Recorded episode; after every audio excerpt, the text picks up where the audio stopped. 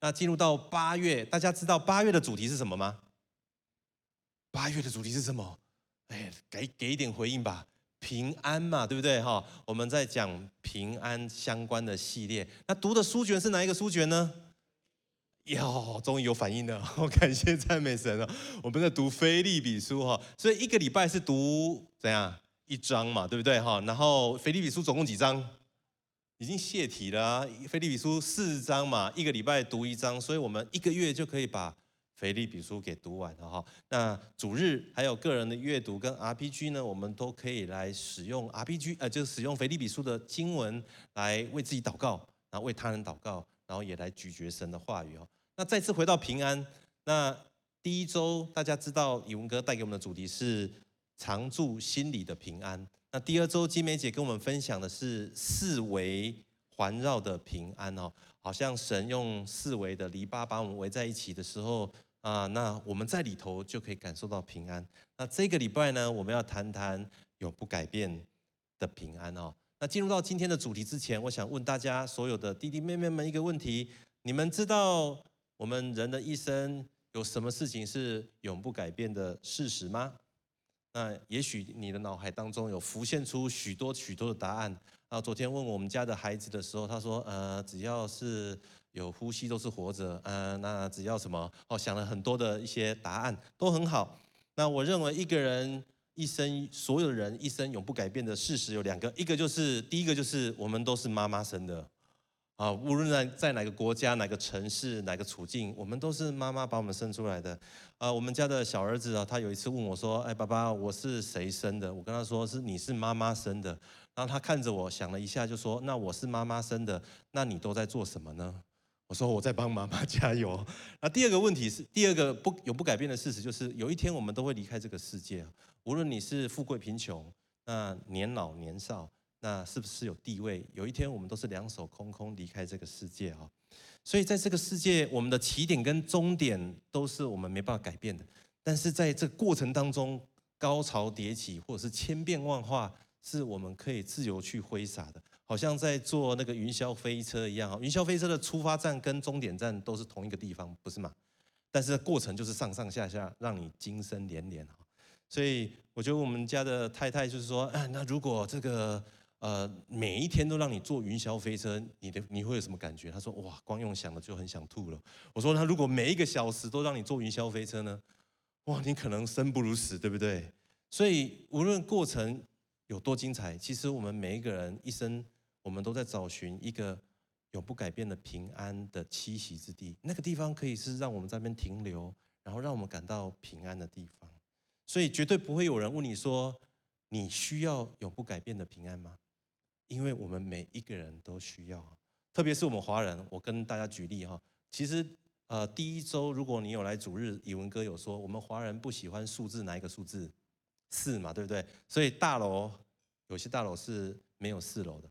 你知道那个我们的手机号码尾号是四的，中华电信人员表示说也没有人要，特别是有三个尾号是零四五四跟九四更没有人要，因为台语叫做空喜、摸喜跟搞喜，所以这些号码尾号是四的，全部都是配发给公家机关、还有学校、还有公共电话，还有有一次因为我们家要换车牌。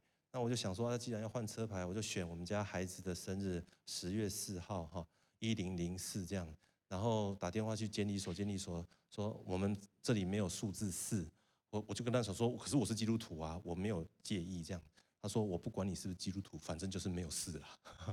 所以你知道华人我们很在意这些声音听起来吉不吉利，因为好不好听，吉不吉利，会让我们觉得平安或者是不安。那到底在我们华人的脑海当中，我们对平安的图像怎么去勾勒呢？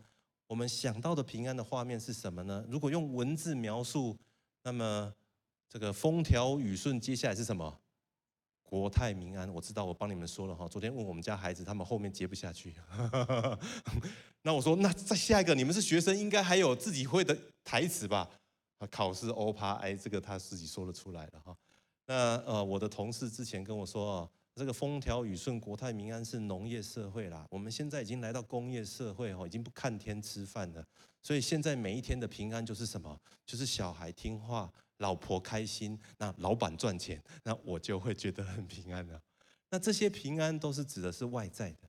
当外在环境是稳妥的时候，我们就觉得很平安。那另外一个层面，如果我们内里呢？我们的内里的平安怎么去描述呢？所以有一句话是“生平不做亏心事，半夜怎样？不怕那个敲门嘛？哈，这个很快就跳到那个临界了哈。我们一般来说是半夜敲门心不惊啊，是指我们的内心里面的良心良知，如果是稳妥的时候呢，那我们就有平安。那人跟人、国跟国之间呢，当两国有战争，他们要停火的时候，他们一定要签订和平条约。和平条约一签了之后呢，那两国的战争就停止了，所以平安的英文叫 peace，也可以翻译成为是和平。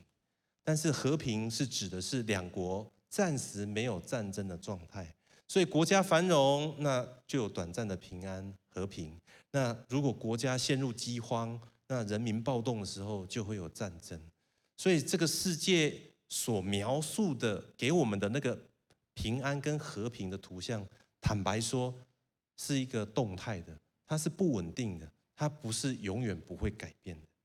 我们所有的人，包含在座的所有的孩子们跟学生，我相信你们都有这种感受。过去几年、一两年、两到三年啊，这个全球的疫情、俄乌的战争，然后还有许多国家的内战、经济的失衡等等这些问题，其实我们都知道，也感受得到。所以有许多的组织，他想要解决这些问题，他就调度资源。然后想尽办法要做一些好事，可以得着平安。但是我们看到的结果都是问题都在，因为世界要取得平安的方式就是解决眼前的问题。所以神很知道我们人在解决这个呃，就是我们内里平安的时候，通常都是从表面。所以有一段经文在耶利米书第六章十四节，我请大家一起来读，请。他们轻轻忽忽的医治我百姓的损伤，说平安了，平安了，其实没有平安。很多时候你遇到问题的时候，你的朋友跟你讲说啊，不要想那么多啦，放心啦，没问题的，没问题的，会过去的。你不觉得跟这段经文很像吗？在耶利米那个时代，有许多的假先知来到这些犹太人的面前，跟他们说啊，你们不要想那么多，问题都解决了。这些问题都不存在的，放心，放心，平安，平安，没事了。但是人类核心的问题如果没有解决，平安没有办法来到。那什么是我们人类核心的问题呢？其实就是我们的情欲、贪婪、增进、嫉妒，这些东西都是我们人类的的情欲。这些情欲的核心又是源自于我们人类的罪。罪是什么呢？罪就是我们不认识神。我们背离神，远离神，这就是我们的罪了。以至于神知道，如果我们每一个人，包含是所有的在座的学生们，如果我们在学生时期，我们也渴望拥有这一份平安，是永不改变的，那我们就需要让神来解决我们的核心问题。所以下一段经文在以赛亚书五十三章第五节是这样说的，我们一起来读好吗？请。哪知他为我们的过犯受害，为我们的罪孽压伤。因他所受的刑，我们得平安；因他受的鞭伤，我们得医治。这段经文很清楚地描述，耶稣基督为你、为我承担了罪跟罪所有的刑罚。再者，他从死里复活，战胜了死亡，以至于我们得着医治，可以来到神的面前敬拜神哦。所以今天我们来到这个地方，可以敬拜赞美神，可以向神祷告，都是因为耶稣基督的缘故。所以跟你旁边的人说，你是得救的。所以历世历代所有的许多的基督徒，当他知道他自己是因着耶稣基督的缘故得救的时候，他心里面就有一个平安。他知道神是我们的靠山，以至于面对许多的危难的时候，永不改变的平安。可以帮助他们来战胜他们内心的恐惧，所以我要给大家今天第一个标题，就是耶稣里的平安永不改变。所有一切世上的平安都是变动的，它都不是一个固定的，唯有在耶稣里的平安，它永不改变。我们一起来读一段经文，就是我们今天的主题经文，在腓立比书第三章七到八节，一起来，请。只是我先前以为与我有益的，我现在因基督都当作有损的。不但如此，我也将万事当作有损的，因我已认识我主耶耶稣为至宝。我为他已经丢弃万事，看作粪土，为要得着基督。大家有没有曾经喜欢一个东西，喜欢到就是疯狂，然后忘我，然后所思所想都是这个东西，然后呢，最后一段时间之后呢，突然间你决定就把这个东西给放下，然后再也不碰它呢？呃，在座各位不知道有没有在玩线上游戏哈？那当天堂这个线上游戏刚上市的时候，我就是那时候加入的，我也是天堂的粉丝其中一位。那时候常常为了要打怪要升级哈，所以那时候是我研研究所的时候，所以常常都要彻夜通宵去网咖，然后要拼升级哈。那常常就在那边就是拼一个晚上之后，肚子饿了就在那边点点什么点泡面嘛哈。早上天亮了就吃什么吃。这个花生，这个这个吐司这样子哈，这样子就一段时间，目标就是要拼升级。结果有一天就是又是打通宵，然后离开那个网咖的时候，那一天早上阳光就是洒在我的脸上，很刺眼。因为从网咖都暗暗的，出去之后眼睛就很刺眼。然后突然间有个声音传到我的耳朵里面，让我听见了。他说：“你还要这样子多久？”你到底在这个地方，你想要得到什么？就这两个问题。坦白说，这两个问题来到我面前的时候，我没办法，没办法回答这两个问题。我想了许久，我不知道我要怎么样找到我要持续多久，然后我在这里，我到底要找到什么？但是我知道一件事情，就是那两个问题是耶稣所对我说的话。我不知道接下来我该怎么做。但是我知道一件事情，就是我必须转脸向耶稣。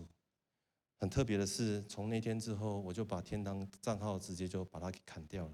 我再也没有到网咖继续去打天堂。今天我们来到这个地方，读到这段经文，耶稣基督来到我们的每一个人的面前。无论你现在是国中、高中，或者是大学，或者是你已经是父母，或是在社青工作，神也一样一样再次要问你说。在在我这里有一个永不变的平安，而且是千真万确。那么你愿意在这个时候做什么样的选择呢？你是选择将你所有的筹码放在我的手中呢，还是将你认为你多出来的东西才放在耶稣的手中，让耶稣来保管呢？保罗很知道耶稣基督是他的至宝，所以他做了一个选择。他说他。已经为了耶稣基督丢弃万事，看作粪土，为要得着基督，以至于在他里头的那个永不变的平安成为他的力量。所以他在面对许多苦难的时候，他有遇到哪些苦难？我秀给大家看。我们不念哦，大家很快的看过去就好了。在哥林多后书描述到保罗的际遇哦，他遇到了劳苦、监牢、鞭打，然后棍打、船坏，然后一天一夜在深海行远路，各样的危险。然后呢，他不能睡，又饥又渴，也没有的食物可以吃，受寒冷，赤身露体。我不知道所有的家人们，当你看到保罗的这些经历的时候，你作何感想？你心中有什么样子的感受呢？你觉得这个是嗯还好啦，就是 piece of cake 小事一碟，还是你觉得哇，这个这个人他怎么有办法？撑过这么多的苦难呢？我第一次读到这段经文的时候，我觉得说：哇，当基督徒怎么那么辛苦啊？主啊，可不可以不要这么辛苦呢？让我当啦啦队就好了。所以那时候我们在团契的时候，常常啊彼此在开玩笑说：主啊，请差遣他去当保罗，我帮他加油就好了哈。但是当我放下我的工作，来到教会全职侍奉，跟随神。在一次一次的挑战跟未知当中去经历神之后，我只敢说，我依稀体会到一点点保罗曾经所说过的，什么是他的至宝，而当他拥有这至宝里头的那个永不变的平安，在他里头的那个感受是什么，我依稀体会到了。所以，如果你翻开到腓立比书第四章，你会说，你会看见保罗说，他说这话的时候，不是因为他缺乏，他没有，而是无论富足或者是贫穷，那或者是卑贱，或者是啊，就是尊贵，他随时随在都得了秘诀，因为他知道耶稣是他平安的确据。所以保罗被囚禁的时候，他想的不是我什么时候可以出狱，谁要来给我保释，他想的是教会还好吗？那所有的信徒现在还能够支，还能够继续他们的信仰吗？所以他写了四个监狱书信，大家还有印象吗？以文哥提醒大家的一个口诀就是：以文哥肥肥，以以佛所书、哥罗西书、腓利比书跟腓利门书。一个人在面对牢狱之灾的时候，坦白说，能够把自己的心情打理好，已经很厉害了。哪有力气去照顾他人呢？但是保罗知道，神所赐的平安不是这个世界上所赐的。我们一起来读一段经文，在约翰福音第十四章二十七节，一起来请。我留下平安给你们，我将我的平安赐给你们。我所赐的不像世人所赐的，你们心里不要忧愁，也不要胆怯。如果我们翻开报章杂志，看到世界的强权、世界的这些强国，他们怎么样能够维持他们国家的平安？靠的是什么？靠的是拳头，对不对？谁的拳头大颗，谁就能够保有自己的平安。还有另外一个是什么？谁的馒头比较多嘛，对不对？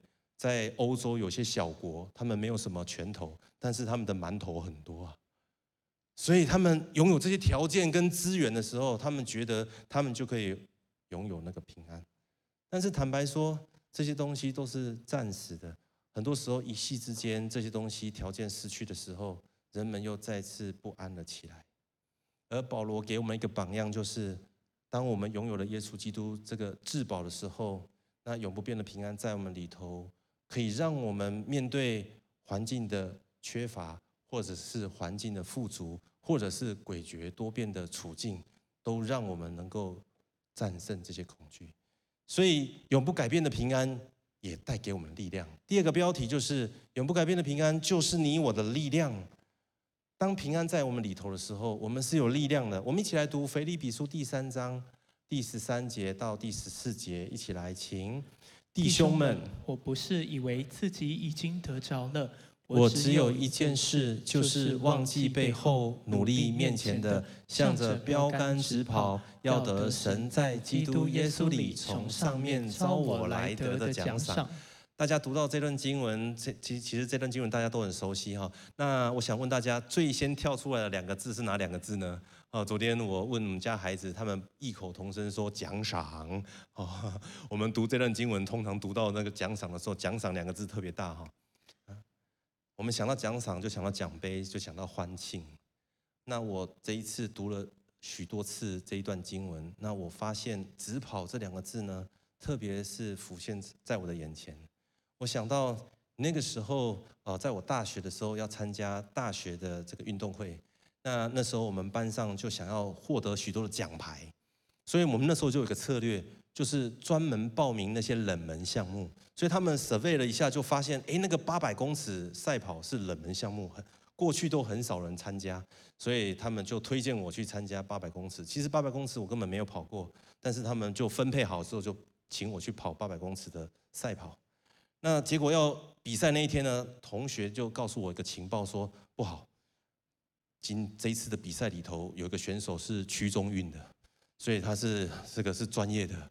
那我们改变策略一下，原本的策略就是能够到终点就有机会夺牌嘛。这一次的策略改变一下，紧紧的跟着这个种子球呃种子选手就好了。他应该绝对是第一名，但是你只要紧紧跟着他，你一定就是第二名。这个策略还不错吧？我们也觉得很不错。可是你知道那个选手他们是用百米的方式在跑这个八百吗？第一圈我还跟得上，第二圈的时候我完全跟不上了，我只能用走的，一边走一边在那边干呕。我都知道目标，然后策略都很清楚啊，可是问题是我没有力量啊。老二哲学就是你紧紧跟着老大，你就是老二，这个逻辑我们都知道。可是问题是你奔跑需不需要力量啊？你要直直的向前跑，你需不需要力量？但是。我们不堪回首的过往，常常是使我们失去力量的绊脚石。还有另外一个，就是现在藏在你床铺底下的那些垃圾，还有在你心中小房间的那些不能被发现的秘密，那些也常常是使我们感受到恐惧、担忧而失去力量的原因。而今天，如果一个永不变的平安在你里头的时候，你不害怕这些东西被发出发现的时候，你会羞愧，会害怕，那么你就有力量朝着这个标杆直跑，不是吗？而这个力量可以帮助我们跟上帝之间的关系更加的坚固、坚固以及更加的紧密。啊，我们家的呃孩子老二，他现在升小六，那我常常跟他说，哎，你明天要上学之前，今天晚上一定要把联络簿签好，书包整理好。那他说哦，OK，OK，OK，但是到隔天呢，就是那个没签，那个没准备这样，啊，那几次下来之后，我发现实在是人讲的话没有用。想到在教会里面都有一个训练，就是领人遇见神，有没有？啊，我想这应该是要请耶稣出马来跟他说说话了，就带他领他遇见神，然后让他去听听耶稣怎么对他说，然后请他对耶稣做出承诺这样子。我心想说，哇，耶稣都出马了，耶稣都说话了，事就应该成了，所以就进入到第二次。第二次的时候，我想说，哇，应该是人都需要有过程嘛，都需要有这个呃一段的时间哈。好，就再给他一个机会，接着就进入到第三次。第三次领他遇见神的时候，想说，因彼得也同样的事情也经历过三次啊。才站立起来嘛，对不对？这应该是走彼得路线。三次之后应该是无可限量，所以接下来就第四次、第五次、第六次到不知道第几次了。有一次我真的发火了，我就跟他说：“连耶稣对你讲话都没有用，耶稣来帮助你，你都可以躺平摆烂，那这样子人讲的话还有用吗？”我觉得我讲话超有理的，不是吗？结果他对我说：“爸爸，我不是没有努力，我只是常常失败而已。”但我没有放弃，因为耶稣也没有放弃我。我想问大家，到底是谁和神之间的关系是更加坚固、更加的稳妥呢？是我，还是孩子呢？当下其实我很被提醒，因为我自认为我给他三次机会，而且多一点点这些机会就已经很了不起了。但是事实与我的期待相违背的时候，我里头的不安取代了我跟神之间的平安。以至于我自己的不安，就让孩子跟我之间也非常不平安。所以有很多时候，我们身旁的人感到不安，其实不是他们真的不安，是因为我们自己很不安，所以我们让他人也很不舒服。所以圣经告诉我们说：“你看父赐给我们是何等的慈爱，使我们得称为神的儿女，而我们也真是他的儿女。”如果我们真的知道我们是天父的儿女，就像是我的孩子回应我，我没有放弃，因为耶稣也没有放弃我。他比我更知道他是神的儿女。当我们真知道我们身份的时候，那个平安就进来，那力量就帮助我们跟神之间关系更加的紧密。再来，这个力量也会帮助我们跟他人，特别是在座的许多人是国中跟高中生。你们在学校一定很需要有朋友、同学、群体的关系。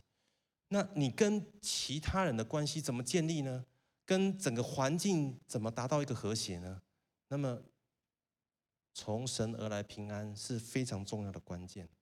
我们一起来看这段经文，在使徒行传，我们不用念十六章二十二节到二十五节，你只需要看最后约在半夜那边，我念给大家听。约在半夜，保罗和西拉祷告。唱诗赞美神，众囚犯也侧耳而听。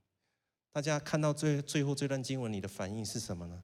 我第一个反应是，竟然有人在半夜唱歌，没有人嫌他们吵死人，还侧耳而听。也许保罗跟希拉唱歌很好听啊，但我认为关键就是在保罗跟希拉身上，他们那个平安所带出来的力量，借着他们唱诗跟赞美神。扩散到整个监狱，所以连睡觉的人都醒过来，侧耳而听，不是吗？当那永不改变的平安在我们里头的时候，那个力量不仅帮助我们可以战胜恐惧，连旁边的人也会因我们而被感染。最后，这个平安的力量也会帮助我们可以跟我们自己相处，帮助我们可以宽容我们自己的过去，帮助我们可以跟我们自己重新和好。我们今天奉献的时候唱了这首诗歌，叫做《我心灵得安息，得安宁》。这首诗歌其实不是由一个音乐家所写的，反而是由一位律师叫 s p a f o r d 所写的。这个律师写这首歌之前呢，他其实遇到许多的挑战。第一个挑战是他的家产因为一场大火都被烧光了。再来，他的妻子跟四个女儿，他他们一起就是搭船到英国度假的这个航航行上面的这个船遇到船难。所以呢，四个女儿都罹难了，那只剩下太太还生还，所以 s p a f o r d 非常的难过，因为原本这趟旅行他也要一同前往，但是因为有事耽搁，他没办法去。我相信他一定很懊悔，说：那既然耽搁了，就全部不要去，或者换一个地方，换个时间都好，不是吗？但是事情发生了，他还是必须从美国搭船到英国去把他太太接回来，而船经过他们。原本搭的这一艘船难的这一艘这个位置的时候 s p a r f o r 非常的难过。当他一个人伤心难过的时候，圣灵来帮助他，帮助他写下这首诗歌：我心灵得安宁。歌词第一段是这样说：有时想平安如江河平又稳，有时悲伤来似浪滚。无论何环境，主已经教导我说：我心灵得安宁。得安宁，是什么样的力量可以帮助一个人持续向着标杆直跑呢？我相信是神放在我们里头那永不变的平安，这可以帮助我们持续相信神，无论在什么样处境都有最好的安排，也帮助我们可以拒绝把耳朵关上，不去听这个世界对我们人生的影响，我们就有力量继续朝着标杆直跑。所以今天这段经文，我鼓励大家。如果是可以，我们就把它背起来。我们再一次一起来读这段经文，一起来请弟兄们。我不是以为自己已经得着了，我只有一件事，就是忘记背后，努力面前的，向着标杆直跑，要得神在基督耶稣里从上面招我来得的奖赏。当我们得着这个平安之后，那接着我们就很需要再。把我们里头这个平安给真实的活出来，所以要给大家今天第三个标题：当我们进入到教会生活，借着教会生活，将会使我们活出这平安之约哦。经文在腓立比书第三章二十节到二十一节，我们再一次一起来读今天这段经文，请。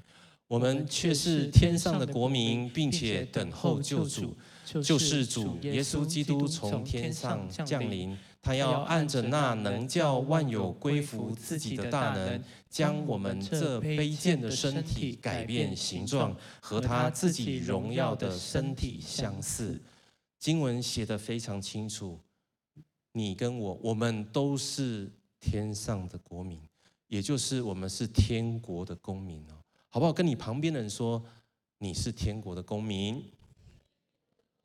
所以，如果我们是天国的公民，那我们今天在这个地方，相对天国来说，反而是异乡，反而是他乡喽。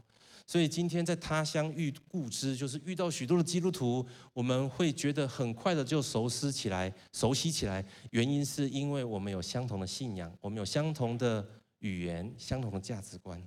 所以我们很快的就可以凝聚在一起，因为我们所言所行都是有关于这本圣经以及耶稣基督在我们生命当中的作为。上个礼拜，我跟我太太，我们两个人一起去新加坡服侍五天。那我们家两个孩子呢，那就必须他们自己在家里。那于是我就，呃，就是请我的父亲啊，快要八十岁的，但是呢，我他也是唯一能够帮助我的，那请他上来。来照顾他们。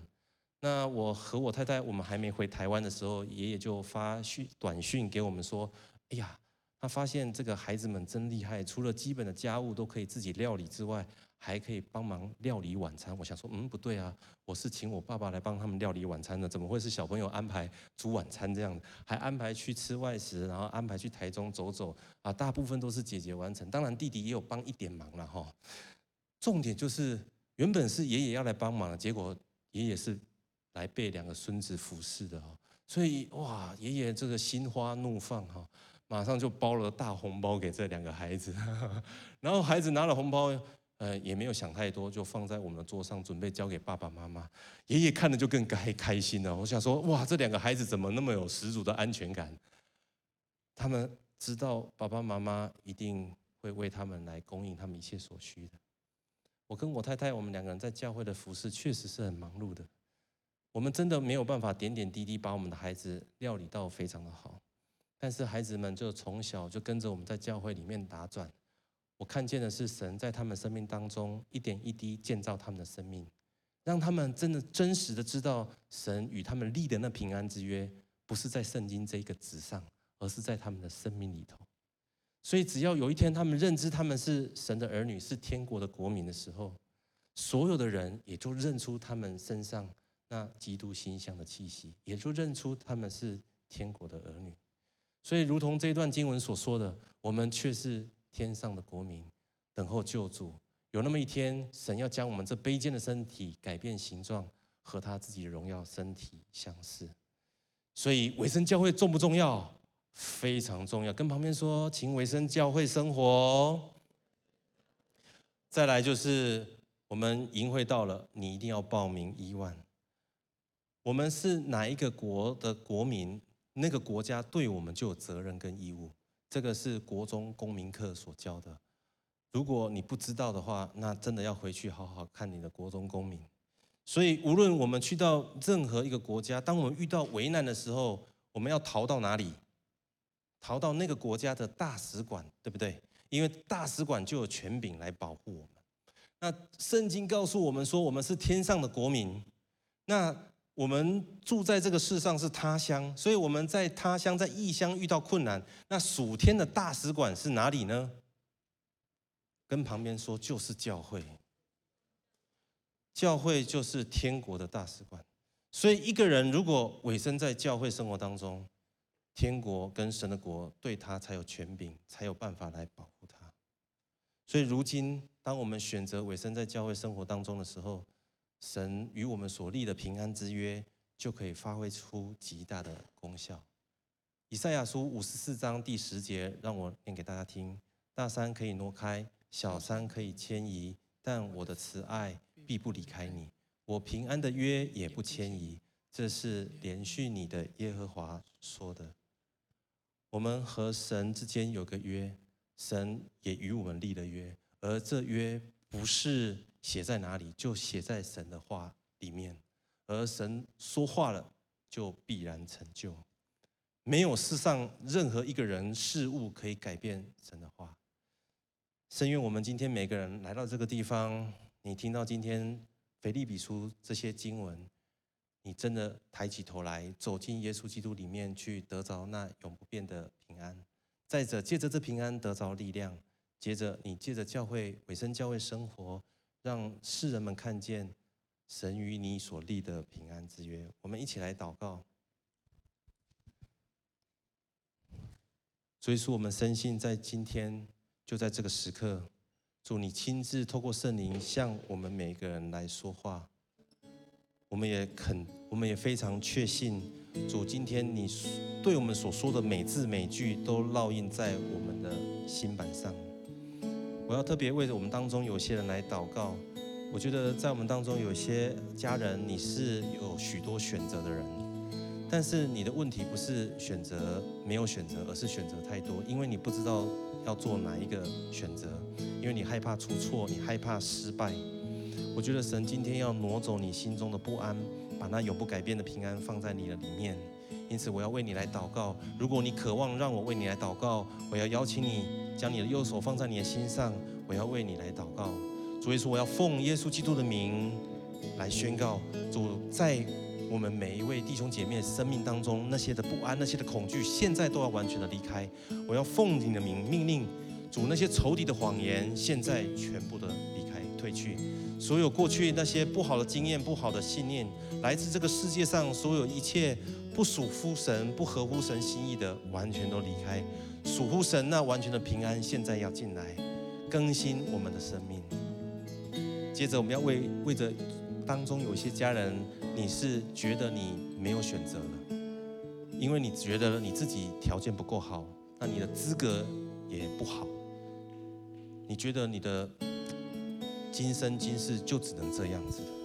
我觉得这也是来自于仇敌的谎言。因此，如果你有这样子想法跟念头的，我要邀请你，也可以将你的手放在你的心上。我要继续为你来祷告。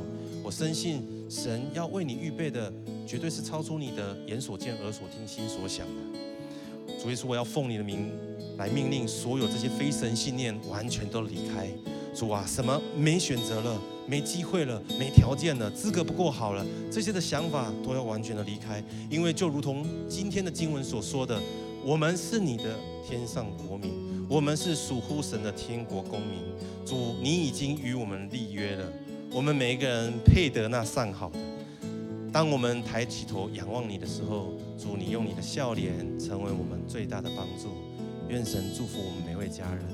接着，最后我要邀请今天来到我们当中第一次或第二次的新朋友，我要邀请你跟着我一起祷告，好吗？